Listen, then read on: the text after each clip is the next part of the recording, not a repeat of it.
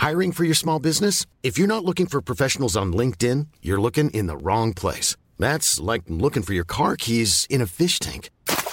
LinkedIn helps you hire professionals you can't find anywhere else, even those who aren't actively searching for a new job but might be open to the perfect role. In a given month, over 70% of LinkedIn users don't even visit other leading job sites. So start looking in the right place. With LinkedIn, you can hire professionals like a professional. Post your free job on linkedin.com slash spoken today.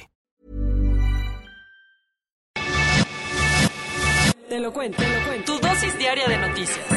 Hola, ¿qué tal? Buenos días a todos y todas. Nos encontramos aquí reportando desde el hospital, pero con muchas ganas de seguir siendo su dosis diaria de noticias. Así que aquí les va.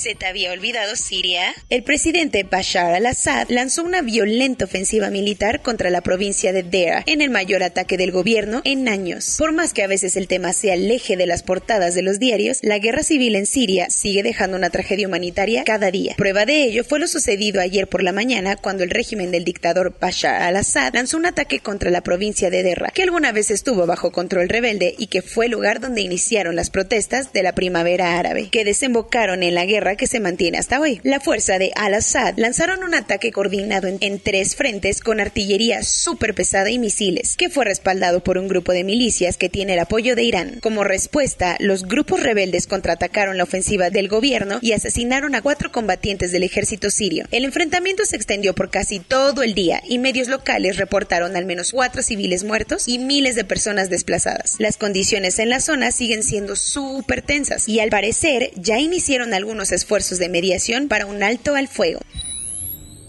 Como ya no cabe ni un alfiler, López Obrador presentará un decreto para liberar de la cárcel a los presos que lleven más de 10 años sin sentencia, hayan sido torturados o sean de la tercera edad. Para nadie es sorpresa que la justicia en México esté colapsada. La verdad. Imagínate que de las más de 220 mil personas que están presas en México, el 43% aún no recibe sentencia. Esta realidad ha hecho que las y los reos estén en hacinamiento total. ¿Y cuál es la solución? El presidente López Obrador informó ayer que firmará un decreto elaborado por la Secretaría de Gobernación para que sean liberadas las personas que lleven más de 10 años en prisión sin recibir condena, tengan más de 75 años, hayan sido torturados o tengan más de 65 años y presenten alguna enfermedad crónica degenerativa. La medida aplicará para todos los reos sin importar el delito cometido y tendrá que cumplirse antes del 15 de septiembre. Para poner un ejemplo de los posibles beneficiarios, las autoridades expusieron el caso de Israel Vallarta, el entonces novio de Florence Cassés, quien lleva 16 años preso sin que se compruebe que era un secuestrador.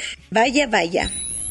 Cuentos cortos. La Comisión de Quejas y Denuncias del INE le ordenó a los legisladores de Morena en las cámaras de diputados y senadores, así como al periódico La Jornada, que se abstenga de andar publicando propaganda sobre la consulta popular del domingo. Según el Instituto Nacional Electoral como organismo del Estado, ellos son los únicos que pueden difundir este ejercicio democrático. Además de que la campaña o estrategia propagandística auspiciada, contratada o patrocinada por Morena tiende a confundir a los votantes, haciéndoles creer que se trata de una consulta para enjuiciar a expresidentes.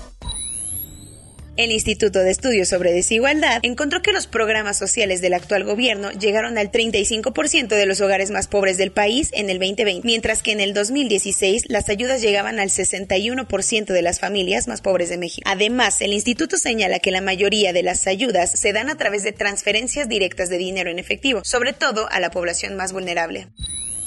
El exgobernador de Nayarit, Roberto Sandoval, seguro que armó un jueves en prisión después de enterarse que una jueza federal ordenó suspender el proceso penal por falsificación de documentos que había en su contra. Pura impunidad. La magistrada aceptó el amparo promovido por la defensa de Sandoval por la vinculación a proceso que se le dictó el pasado 6 de julio por supuestamente haber falsificado firmas para apoderarse de un terreno de 58 hectáreas en San Blas, Nayarit. Pero como el exgobernador tiene mucha cola que le pisen y hay más delitos en su contra, seguirá detenido un buen rato más.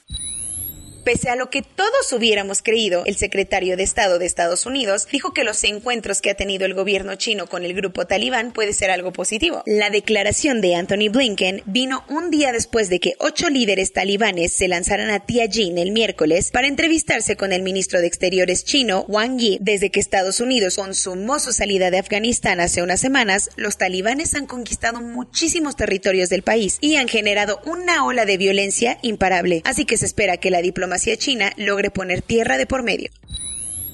Después de ser arrestado en Alemania el año pasado, una corte federal de aquel país presentó cargos por crímenes de lesa humanidad contra Ala Moussa, un doctor sirio acusado de torturar a 18 personas en hospitales militares de la ciudad de Homs y Damasco. Según los fiscales, Moussa colaboró con el régimen de Bashar al-Assad en su política sistemática de torturar, desaparecer y asesinar opositores que se levantaron en armas desde el inicio de la guerra civil en Siria. Entre las terribles prácticas que cometió Moussa está prenderle fuego a sus víctimas con un cigarro, después de rociarlas con alcohol. De veras que hay gente enferma. Los habitantes de Alaska se fueron a dormir el miércoles con un potente terremoto de magnitud 8.2 que golpeó la costa sur del estado y provocó que por la mañana del jueves se activara la alerta de tsunami en toda la zona. Las autoridades locales informaron que solo se registraron pequeños daños materiales en el lugar, mientras que la alerta de tsunami fue cancelada para Alaska y Hawái después de que la ola más grande apenas alcanzara el medio pie de altura. En lugares relativamente cercanos como Guam o Japón, se descartó inmediatamente la posibilidad de riesgos a la población Tokio 2020. La estadounidense Sunisa Lee se colgó el oro olímpico en el all-around femenil de gimnasia. Caleb Dressel, el sucesor mediático de Michael Phelps, le otorgó una medalla de oro más a Estados Unidos al ganar la final de natación 100 metros libres, en la que marcó la final olímpica más rápida de la historia al marcar 47.02 segundos. En uno de los partidos más esperados del básquetbol, España se impuso 81-71 a Argentina y se clasificó a los cuartos de final. La selección mexicana de softball pidió disculpas y aseguró sentirse orgullosa de portar los colores de México, luego de que se conociera que algunos de sus uniformes acabaron en la basura. El medallero olímpico va con China con 31 medallas, Japón con 25, Estados Unidos con 38, el Comité Olímpico Ruso con 29, Australia con 20, Colombia con 1 y México con 2. Corona News. En México, el número total de vacunas puestas es de 64.489.596. El número de personas vacunadas con esquema completo es de 25.205.090 vacunas. Esto representa el 28.16% de la población mayor a los 18 años. De acuerdo con el más reciente estudio de la Red Irak, hasta el 26 de julio había 171 hospitales en México con una ocupación del 100% para atender a pacientes con coronavirus. Como esto también se está viendo en la Ciudad de México, Claudia Sheinbaum dijo que está trabajando en la reconversión de hospitales para habilitar 10.000 nuevas camas para atender pacientes con el virus. El INEGI reportó que en México murieron de COVID-19 201.163 personas durante el 2020, un número 35.3% superior a la cifra que reportaron las autoridades federales a finales de año. Con esta terrible realidad, el COVID-19 fue la segunda causa de muerte entre mexicanos durante el año pasado. La UNAM dijo que después de que se hilen tres semanas consecutivas en semáforo verde, las facultades podrán solicitar el regreso presencial a las aulas. Por primera vez en 179 días, Pekín reportó su primer caso de coronavirus. El presidente Joe Biden dijo que todos los empleados federales tendrán que estar vacunados si no quieren que les empiecen a hacer pruebas constantemente y los obliguen a usar cubrebocas. Una medida similar fue la que tomó Netflix, quien anunció que todos sus empleados, así como el equipo técnico y cast que participen en sus producciones, tendrán que vacunarse. El Ministerio de Salud de Israel aprobó una tercera dosis de la vacuna Pfizer para las personas mayores de 60 años. Soy Laura Gudiño, gracias por ser podcast lovers de Te lo cuento.